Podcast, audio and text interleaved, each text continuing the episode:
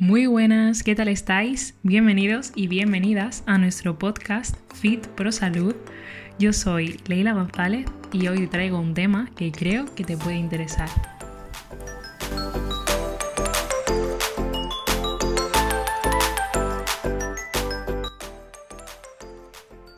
¿Te gustaría saber cómo gestionar tu salud?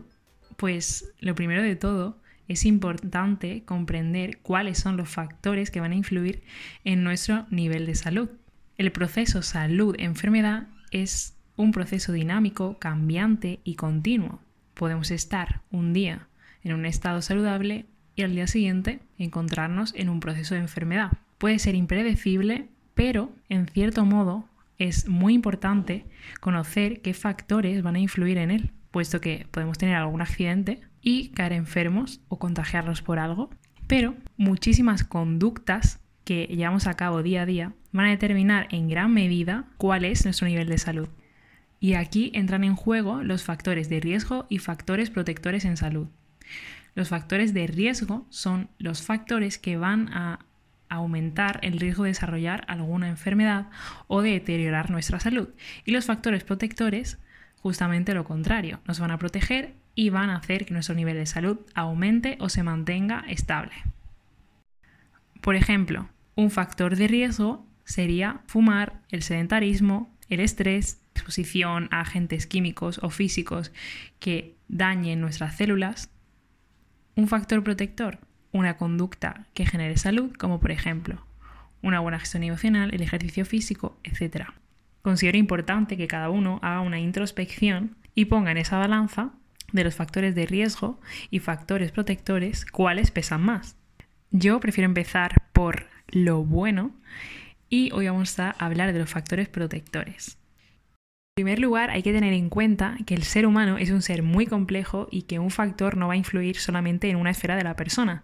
Es decir, cualquier factor, al fin y al cabo, va a influir en todas las esferas de la persona y en su salud y bienestar de forma general, ya sea a nivel físico, psicológico, social, etc.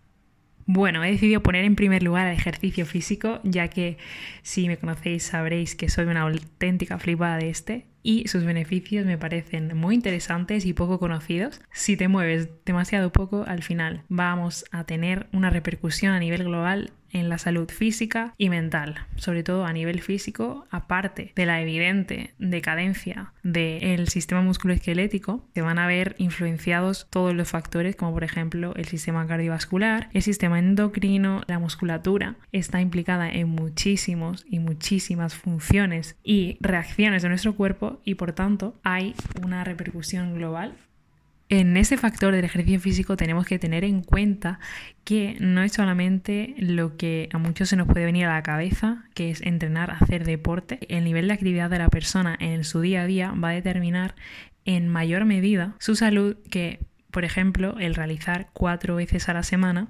ejercicio en un gimnasio. El hecho de ir a comprar el pan andando, caminar, subir escaleras y tener una vida activa en general el nivel educativo en salud. Tener unos buenos conocimientos sobre cómo funciona nuestro cuerpo y cómo mantener una buena calidad de vida y una buena salud va a determinar nuestra salud. Es decir, si tenemos conocimientos básicos sobre cómo generar salud y sobre cómo evitar conductas que agredan a nuestra salud, pues vamos a salir ganando.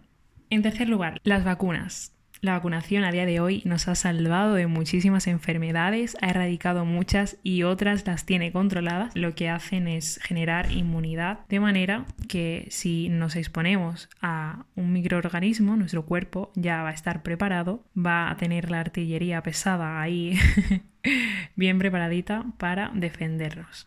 En cuarto lugar, las redes de apoyo. Somos muy, muy, muy muy sociales. Los seres humanos, por mucho que queramos pensar que no nos influyen los demás, al fin y al cabo el sentimiento de pertenencia a un, grupo y eh, el hecho de formar parte de una comunidad y además de desempeñar un rol dentro de esta es necesario para el bienestar y la salud de una persona. Las redes de apoyo pues, pueden ser la familia, los amigos y las alianzas y relaciones con otras personas, si además mantenemos unas relaciones saludables, esto va a influir de manera positiva en nuestra salud y viceversa.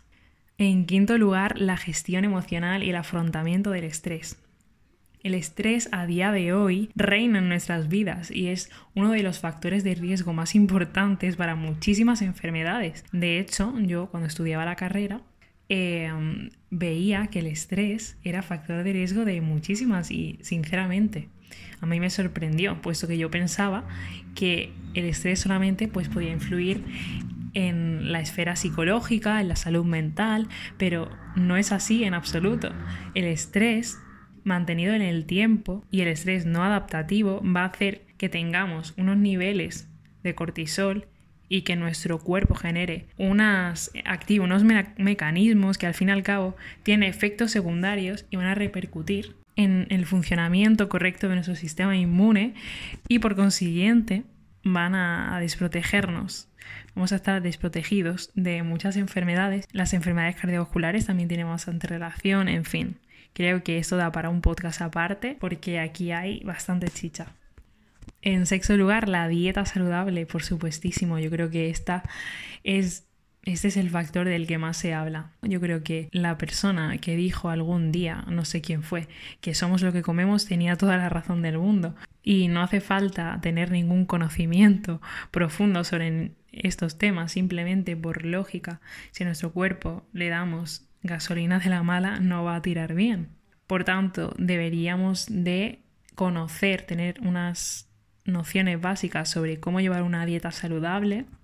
A día de hoy hay muchísimos recursos, pero también hay que saber diferenciar cuáles son las fuentes fiables. Y en este podcast vamos a traer con nuestro dietista muchísimos tips y muchísimas recomendaciones básicas y prácticas para poder llevar una alimentación lo más saludable posible. El sueño y el descanso va a repercutir también en nuestra salud. Tener un sueño reparador es esencial para que nuestro organismo funcione correctamente. De hecho, tenemos un podcast en el que hablamos sobre de qué forma influye la calidad del sueño en la salud de las personas, así que te animo a escucharlo si te interesa. Por otro lado, el contacto con la naturaleza. De esto se habla muy poquito, pero cada vez hay más evidencia que va a favor de que el contacto con la naturaleza va a ser un factor protector para la salud. Y hasta aquí el podcast de hoy. Espero que te haya gustado. He intentado resumir los factores protectores más importantes. Creo que es muy muy, muy importante tener en cuenta cuáles son esos factores y por supuesto realizar una introspección y ver si eh, tenemos el nivel suficiente de esos factores y no tenemos un exceso de factores de, riesgo en nuestra vida. Voy a hacer otro podcast hablando sobre los principales factores de riesgo que más afectan a la salud de las personas a día de hoy. Así que nada, espero que te haya gustado. Un besito. Chao.